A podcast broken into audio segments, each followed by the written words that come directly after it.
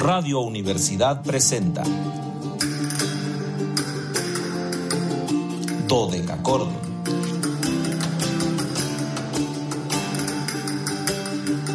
Un programa para encontrarse y reencontrarse con los autores y composiciones de la antigüedad, el medioevo, el renacimiento y el barroco.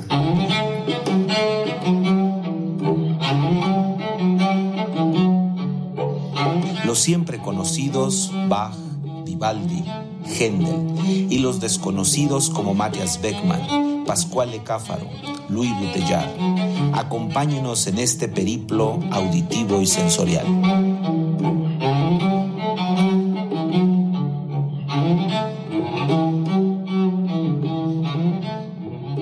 Cálidas, yo, hoy calidísimas, antiguas y sonoras tardes, estimados radioescuchas, bienvenidos a su espacio radiofónico de la amplitud modulada de la Universidad titulado Dodeca Cordón en este viernes 26. Ya es 26 de noviembre de 2021. Soy Luis Fernando Padrón Briones y seré su anfitrión, ya lo saben, es viernes, en un banquete histórico musical. Los invitamos a seguirnos a través de las redes sociales en www.facebook.com diagonal dodecacordon slp, dodeca con K y ch, dodecachordon slp con mayúsculas. En Instagram síganos como dodecachordon 2, 2 con número ya saben, y en Twitter arroba dodecachordon. Pero lo más importante es que marquen al 826-1348, nuestro número de siempre, el de toda la vida, no se les olvide 444-826-1348. Queremos escucharlos. Marquen porque en cabina sí les van a contestar. Hoy yo no les voy a contestar porque ¿qué creen que estoy en Matehuala? Finalmente, tras muchos intentos, estamos acá en Matehuala, lo cual me da muchísimo gusto. Es una emoción que no se imaginan estar en Matehuala, por lo que hoy le agradezco a Luis Fernando que esté en los controles técnicos en vivo. Finalmente, le puedo agradecer en vivo a Luis que nos enlaza. Bueno, siempre digo que nos conecta, entonces hoy no, hoy, hoy ¿cómo te digo, Luis? que nos transmites.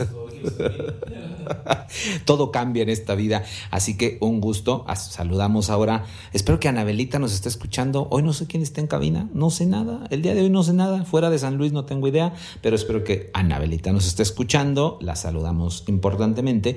Y saludo a Luis Fernando Valle hasta Matehuala, que nos hace el enlace a través de XHUASM FM 91.9, nuestra estación en el corazón de Matehuala. Además, ya saben, viernes de invitado, viernes de podcast, viernes de quedarnos en la nube, viernes de, de, muchas cosas, viernes de fiesta, porque es viernes, final de mes, el cuerpo lo sabe, Así que pues hay que disfrutar.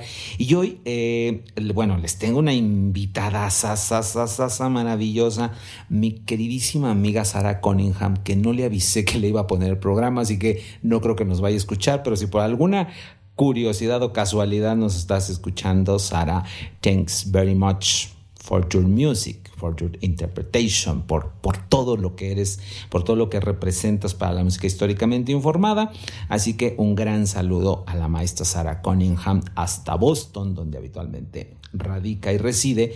Y además hoy tengo un invitado de lujo, en vivo y en directo, el maestro Teodoro Munguía, que hoy me vino a acompañar porque eh, nos vamos a salir un poco de control y de, tono y hoy tenemos eh, el, motivo de estar en Matehuala, principalmente más de estar en la estación, es que tenemos una charla por la tarde en el Teatro Ocampo a las 6 de la tarde. Ya les había dicho a los matehualenses que me acompañaran, hoy se los vuelvo a decir. 6 de la tarde, Teatro Campo, entrada libre. Les voy a platicar algunas curiosidades, algunos detallitos de la vida de Julián Carrillo, pero el maestro Teodoro Hola, mucho gusto estar eh, el día de hoy con ustedes en Matehuala. Y no solo en Matehuala, sino transmitiendo en vivo en Radio Universidad desde Matehuala. Agradezco al maestro Luis Fernando y a todo el equipo. Ya anteriormente me habían tenido varias veces en la cabina en San Luis Potosí hablando de música antigua, tocando incluso un poco. Pero hoy tengo el honor eh, de compartir eh, este espacio musical de conferencia, no solo en radio con el maestro Luis Fernando, ya que pues obviamente hablar de Julián Carrillo también implicará hablar eh, de la microtonalidad del famosísimo sonido 13 y afortunadamente, aunque si bien no voy a tocar algo formal de Julián Carrillo, pues la tecnología nos permitirá eh, mostrarles algunos ejemplos de cómo suena esta microtonalidad en un instrumento en tiempo real y por qué es tan importante su música, por qué es tan valioso eh, lo que nos dejó de legado, por qué deberíamos de ponerle más atención e incluso cómo actualmente lo que en ciertos géneros de música se considera hoy moderno, pues él nos los dio hace ya bastante tiempo con la microtonalidad. Entonces, muchas gracias y por ahí los esperamos. No le crean mucho a Teo. No le crean nada. No hay nada que hablar de Julián Carrillo. Nada más venimos para, para distraer el viernes, porque era viernes y había que salir de la ciudad. Entonces no le crean mucho. Eh, no hay nada que, que, que, que, hablar sobre Julián Carrillo. No, no se crean. Uno de los personajes más importantes dentro de la música del siglo XX, sin lugar a dudas, es Don Julián, Don Julián Carrillo. Así que bueno, pues hoy afortunadamente Teo me va a, apoyar para que ustedes puedan escuchar, porque es muy importante escuchar eh, el... ¡Ay, qué padre! Me, me, me comenta que está en cabina. Él es el que está en cabina. Así que le saludamos. ¡Inge! Te extrañamos acá en Matehuala. Debiste haber venido con nosotros. Así que bueno, eh, saludamos al ingeniero Efraín Ochoa en cabina. Y ya saludo a los, a los fieles de siempre. Hoy saludo a mi querido Sebastián, que seguramente se echó la pinta, como todos los viernes de la universidad, para estar escuchando el programa. Sebastián, no hagas eso. No te escapes de la universidad, por favor. Los niños buenos no hacen eso. Pero, este, como sé que no eres este niño bueno, pues te escapaste el viernes. Saludo también a mi queridísima Remy Mars, que ya nos está saludando y que nos dice dos cosas importantes. Ahora sí, a las tortas de la sevillana y al cabrito. Tanto que, tanto que los anunciamos, espero que las sevillanas hoy se pongan las tortas, porque cada día les hacemos comercial, así que mm, de mínimo merecemos una cortesía de, de, las tortas y del cabrito y de todo lo que siempre estoy pidiendo, el pan de la jarochita, pero pues ya no vamos a alcanzar, ya seguramente acaban con el pan de la jarochita, entonces pues ya ni como. Está el pan de la jarochita aquí, no, bueno, bueno, bueno, bueno. ¿Qué les digo? Que esto es como la fiesta del, de, de, del mundo. Eh, vamos a ir rápidamente porque ya hablé mucho, como siempre. Vamos a ir a un poco de música. Dice Fraín Ochoa que sí debería de estar acá. En efecto, Inge, acá deberías de estar. Debemos estar toda la pandilla maravilla acá en, en Matehuala, donde nos tratan tan bien. Bueno, yo soy muy feliz en Matehuala. Yo siempre les digo que una parte de mi corazón, nada más que no he podido investigar cuál, es matehualense. Yo creo que por ahí hay un gen perdido matehualense y, me encanta, me encanta ser Matehuala, me siento muy contento, tengo grandes amigos. Voy haciendo más amigos a Luis Fernando, que ya lo conocí, nos conocemos. Ah, no, ni, nos, ni, ni de voz nos conocía. Solo le saludaba y era todo lo que hacíamos. Entonces, bueno, pues regreso un poquito solo para que sepan quién es eh, Sarah Cunningham. Eh, Sarah nace en algún año que todo el mundo quisiera saber, pero nadie les va a decir, porque ese es el deseo de ella, que nadie sepa cuándo nació. Pero en 1969 ingresa a la Universidad de Boston para estudiar primero viola y posteriormente ahí conoció este instrumento maravilloso que es la viola da gamba. Y se convirtió en una violagambista ahí en Boston, fue de las primeras eh, alumnas de este instrumento. Y posteriormente pues por supuesto tendrá que irse a Europa y por supuesto tendrá que llegar con uno de los referentes más importantes de la música históricamente informada, que es mi queridísimo amigo y maestro Bielan Koiken. Bielan, también te mandamos un saludo hasta Holanda, ahora debes estar tocando son las 8 de la noche, entonces debe estar tocando ya ahora en Holanda. Entonces un saludo al maestro Bielan Koiken, que a veces nos sintoniza, no él, su familia, entonces un saludo a Bielan hasta allá. y eh, ahí va a trabajar en el Conservatorio de La Haya y en 1981 va a ir a Londres para continuar estudios de, música históricamente informada. Y al lado de otra gran maestra que ya fue nuestra invitada de viernes, Mónica Huguet, va a crear el famosísimo trío Sonnerie, con el cual va a grabar, si mal no recuerdo, tres discos con el trío Sonnerie, que van a ser en su momento joyas de la música históricamente informada. Y bueno, pues ya les hablé mucho sobre Sarah Cunningham y ustedes lo que quieren es escucharla, así que vamos a compartirles uno de sus primeros discos, un disco bellísimo además, bellísimo no solo en lo musical, sino en lo estético, es un disco de una belleza Eh, las notas fueron escritas con muchísimo cuidado, eh, las fotografías, un disco, insisto, maravilloso. Así que vamos a ir a este disco. Eh, esperemos que la tecnología nos haga el favor de, de, funcionar. El disco se llama Play This Passionate Music for Solo Viola da Gamba. Así se llama el disco. Es un álbum que ahí no les quería decir esto, pero tiene 30 años, es de 1991 el disco. Entonces, bueno, salió con el sello Virgin.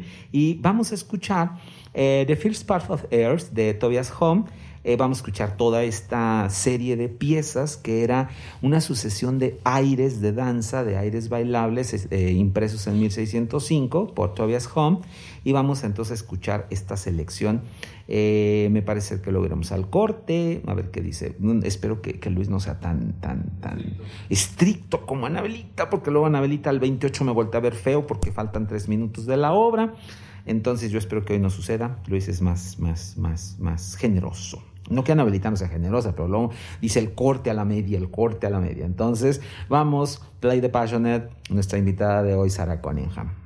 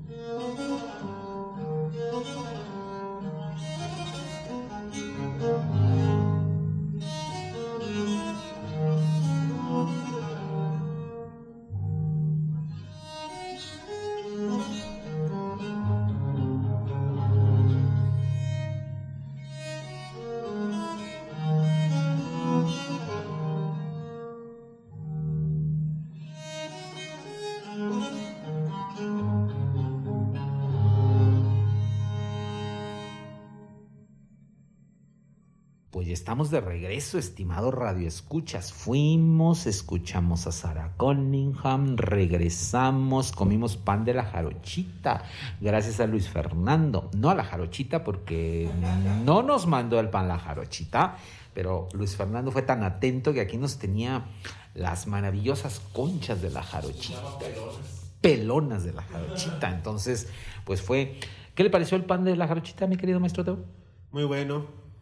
Pero acompañado con la interpretación de Sarah Cunningham. Bueno, bueno, bueno. Casi vimos a Bach cara a cara. Vi el cielo en vida. Fue, fue, fue como ascender al cielo, así, tal cual. ¿No lo crees tú así, Luis? Sí, sí, sí. Es, una, es un ascenso al cielo.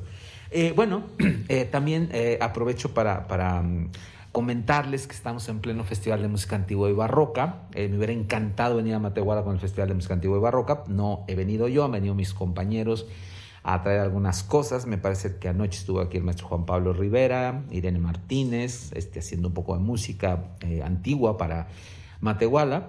Eh, nuestro festival, ya se los he comentado toda la semana, yo me siento sumamente entusiasmado con el festival porque pues para mí es como un hijo. Los, los festivales, bueno, uno suelta una idea y cuando están hechos para, para la eh, cultura pública, para las instituciones este, públicas de hacer eh, cultura, pues se quedan las ideas, ¿no? Y afortunadamente a veces se continúan, a veces se pierden.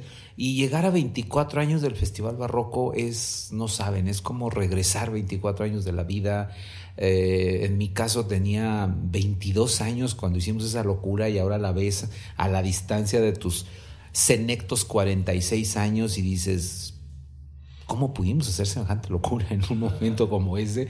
Y cómo esa locura se ha mantenido 24 años y esperemos que se mantenga muchos más. El año entrante seremos aniversario de plata. 25 años del Festival de Música Antigua y Barroca, por lo que, bueno, pues eh, Dodeca Cordon, que ahora ha sido un visor importante de, de, la música, porque pues, es nuestro género. Eh, la licenciada Gabriela Hernández Nieto pues, está muy preocupada porque Dodeca Cordon participara activamente. Bueno, pues nada más nos tocó curar el festival nos tocó conducir algunas cosas del festival, nos tocó participar. Ayer tuve a Teo conmigo en, la hermana República de Soledad, este, haciendo música, un concierto muy lúdico, que espero que Teo nos cuente más cosas del concierto que yo, este, porque él sí tocó, yo solo hablé y vi desde arriba lo que estaba sucediendo. Entonces, entrar en contacto con los chicos siempre será increíble, porque es, es el el acercarse a los que mañana pueden hacer este tipo de cosas, irles mostrando qué, qué, qué, qué, se puede hacer. Entonces, Teo, ¿qué pasó ayer? Cuéntanos, platícanos. Pues es interesante porque eh, de entrada pues estábamos esperando como un concierto para todo público, que sí fue abierto a público obviamente con, con esta visión de, la Secretaría de Cultura, ¿no? De que cualquier persona pueda acceder a la música, pero terminó siendo un tanto más didáctico porque nuestro principal público fueron fue los estudiantes de la secundaria, ¿no? Entonces, es interesante desde el otro lado cuando uno es, es quien toca, cuando uno es quien está enfrente en el escenario, pues entender qué sucede, ¿no? El fenómeno de, de, que los chicos se enfrenten quizá a música que, que, nunca han escuchado, porque incluso para los músicos profesionales a veces tampoco nuestra música cotidiana, ¿no? Porque tenemos muchos medios de comunicación que, que nos comparten una gran diversidad de música que está muy bien, gracias a Dios existe esa gran diversidad de música. Pero esta cuestión de verlos enfrentarse a una música que nunca habían escuchado y ver cómo reaccionan a gusto e incluso a disgusto, pues es interesante, ¿no? Nos hace pensar en este enfoque de, de la cuestión de, acercarnos más al público para crear públicos nuevos, no públicos especializados quizá en este tipo de música, porque no es nuestro objetivo y creo que sería poco ético como músicos eh, querer obligar a alguien a escuchar algo, sino ofrecerles algo nuevo dentro de todo lo que escuchamos diariamente para que su... Eh, variedad de, de, opciones de escucha cultural de música crezcan, ¿no?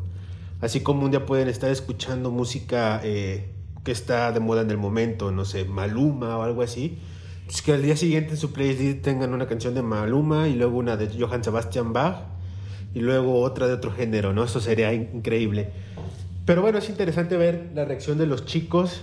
Eh, y obviamente ya que comenzamos, eh, mi colega Sebastián y yo a tocar el concierto ya en vivo con guitarra, pues fue mucho mejor, ¿no? No hay nada más eh, bueno, creo yo, que la experiencia viva de escuchar la música en concierto.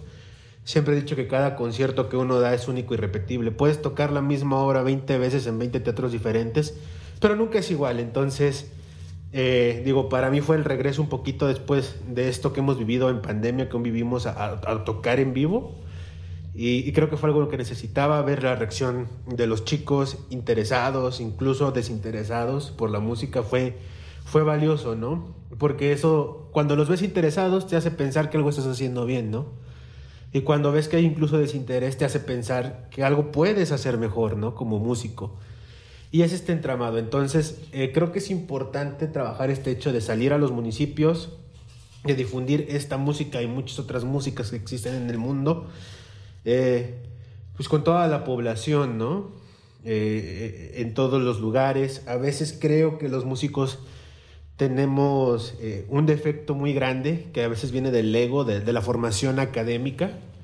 En algún punto de mi formación yo lo viví, que es esta cuestión de decir, bueno, pues es que es un público el selecto que debe de acceder a esta música, ¿no? Solo, solo ciertas personas, pero en realidad no. Eh, todos tenemos la capacidad de que esto nos pueda llegar a gustar, de entenderlo, eh, de vivirlo. Entonces creo que esto de salir más a los municipios, de ir incluso a las escuelas, ¿por qué no? O sea, ¿por qué los festivales no hacen eso, no? Conciertos para todo el público, pero conciertos didácticos a la par para estos nuevos públicos que vienen en camino, ¿no? Para que tengan más selección de música, como lo he dicho antes, pero fue una gran experiencia.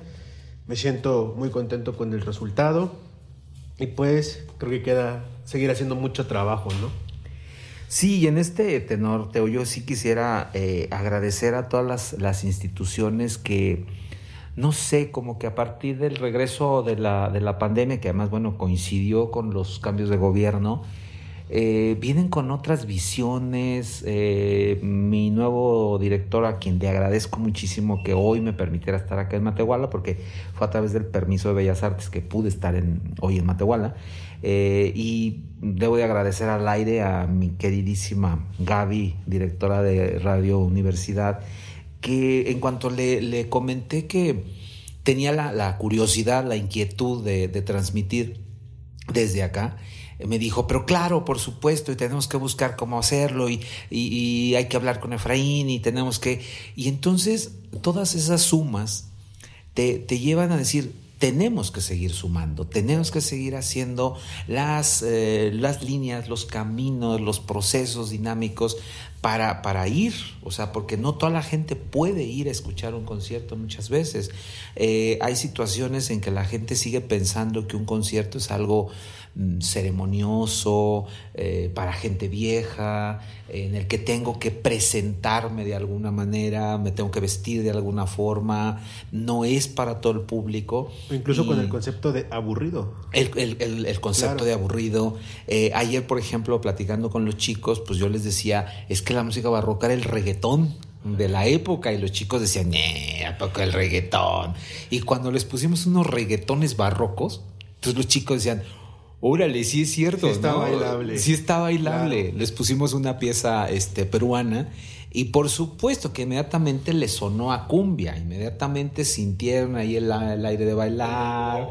entonces, era, es algo que, que esta sacralización que, hicimos, que hicieron, porque no la hicimos nosotros, que hicieron los viejos sobre la música de concierto, eh, ayudó mucho a eso, ¿no? A que, a que, la gente se alejara, a que lo viéramos como una elite, como un solamente alguien específico puede ir a escuchar esta música.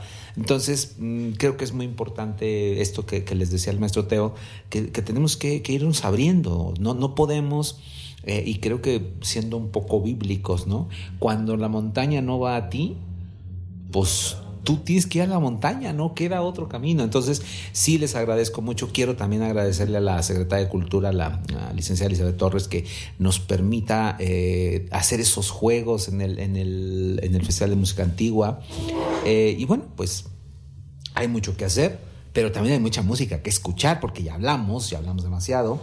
Sarah Cunningham nos está esperando nuevamente con su último disco. Este es un disco que acaba de sacar. Este disco apareció en mayo de 2021. Es una primicia. Eh, siempre se los digo, ya saben que hoy nos quedamos en el servidor verdecito. Ese que entre semana no les digo su nombre porque como no nos patrocina, pues no les digo nada. Pero como hoy sí nos patrocina, bueno, no nos patrocina, pero nos quedamos ahí guardados en Spotify. Entonces, la discografía de Sarah Cunningham está ahí en Spotify. Búsquenla Sarah con H, S-A-R-A-H, C-U-N-N-I-G-H-A-M, Cunningham, Sarah Cunningham. Y ahí van a encontrar su discografía y este disco, que es una maravilla, una verdadera maravilla. Ya Sara se había alguna vez encontrado con estos materiales que pues no son más que las sonatas para viola da gamba y continuo de Juan Sebastián Bach, monstrazos de obras. Entonces, bueno, este disco que es una cosa de una belleza sublime, así, verdaderamente sublime, nos va a permitir encontrarnos nuevamente con Sarah Cunningham. Entonces, vamos a toda velocidad a escuchar a Sarah Cunningham. A toda velocidad. Ah, vamos a, a escucharla.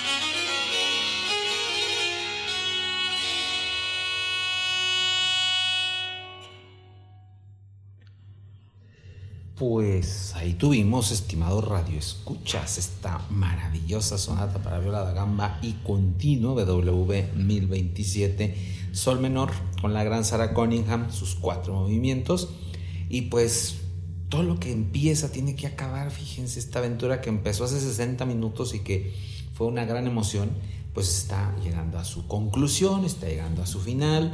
Quiero agradecer eh, nuevamente a, Luis Fernando Ovalle puntualmente su, recepción, su calidez, el, hecho que nos permitiera estar aquí hoy en la cabina de, de Matehuala. Luis, pues muchas gracias por todo. Y este, también quiero agradecer al maestro Teodoro que me acompañara a Matehuala, esta gran gusto, experiencia gusto. siempre. Y pues, pues, ¿qué más les podemos decir? Que nos escuchen luego, que luego los, los esperamos aquí otra vez. Muy importante, Luis. Muy importante eso que acabas de decir. Y bueno, pues yo soy Luis Fernando Padrón Briones, les agradezco el favor de su atención, los espero el lunes en otra emisión más de Dodeca Cordón, donde tendremos a un invitado, también una figura queridísima, 79 años de nacimiento del gran barítono suizo Philip Hottenlocher, una de las grandes figuras de la música históricamente informada, y pues nuevamente les digo, ojalá y puedan acompañarnos eh, la tarde de, de hoy, ella al Teatro Campo, está libre. Así que, pues agradezco también a Sara Cunningham que hoy nos acompañó como invitada. Sara, queridísima, siempre, siempre, siempre gratitud para tu sonido maravilloso. Y pues nos vamos a quedar escuchando nada, nada, un minutito, dos minutitos de em, la sonata para violada gamba. Un minutito, dice Luis, no más, porque el tiempo se va, el tiempo ha muerto. Entonces vamos a escuchar un poco la conclusión de la sonata para viola da gamba en sol menor BWV 1029.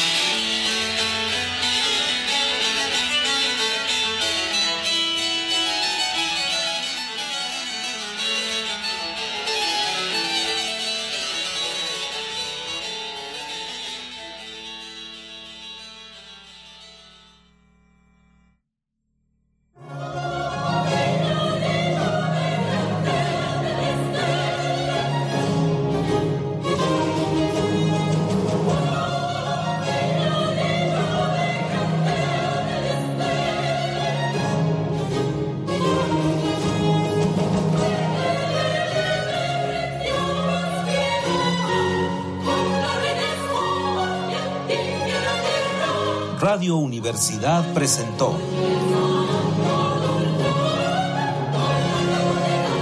Dodecacordo.